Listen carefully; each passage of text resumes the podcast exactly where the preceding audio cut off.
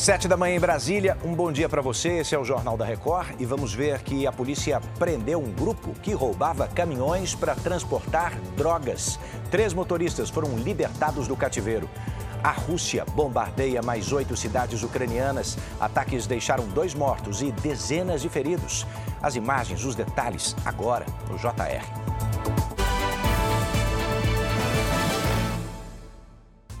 Oferecimento Consórcio Bradesco. Conquiste sua casa nova sem juros e sem entrada.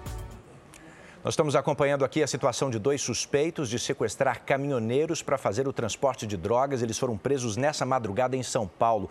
Um integrante do grupo morreu numa troca de tiros com a polícia. Bruno Piscinato, bom dia para você. Os detalhes, por favor. Bom dia, Edu. A polícia acredita que essa quadrilha tem até 10 integrantes. Dois foram presos, um morreu aqui no local, no cativeiro onde nós estamos, em Guarulhos, região metropolitana. Três vítimas que estavam no cativeiro foram libertadas, eram caminhoneiros. Eles levaram os caminhões dizendo que usariam né, para fazer o transporte de droga e depois devolveriam esses veículos, o que não aconteceu. Além disso, as vítimas foram extorquidas, obrigadas a fazer transferências bancárias. Um dos caminhoneiros estava aqui no cativeiro desde segunda-feira até ser libertado hoje. A a polícia segue a investigação para encontrar outros integrantes dessa quadrilha. Uma arma foi apreendida. Edu. Obrigado, Bruno, pelos detalhes direto do local. O blogueiro Wellington Macedo depõe hoje a CPI que investiga os atos golpistas de 8 de janeiro. Ele está preso por quê? Por envolvimento no ataque à bomba ao aeroporto de Brasília em dezembro do ano passado. Uma tentativa de ataque, né, Vanessa Lima? Bom dia para você.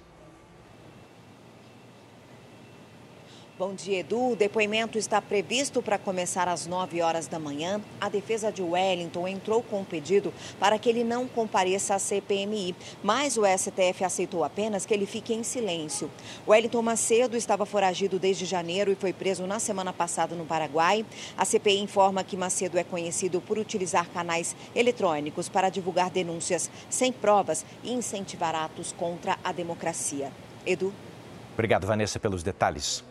Novos bombardeios, gente. Bombardeios russos atingiram oito cidades ucranianas nessa madrugada. Essas explosões deixaram dois mortos e dezenas de feridos.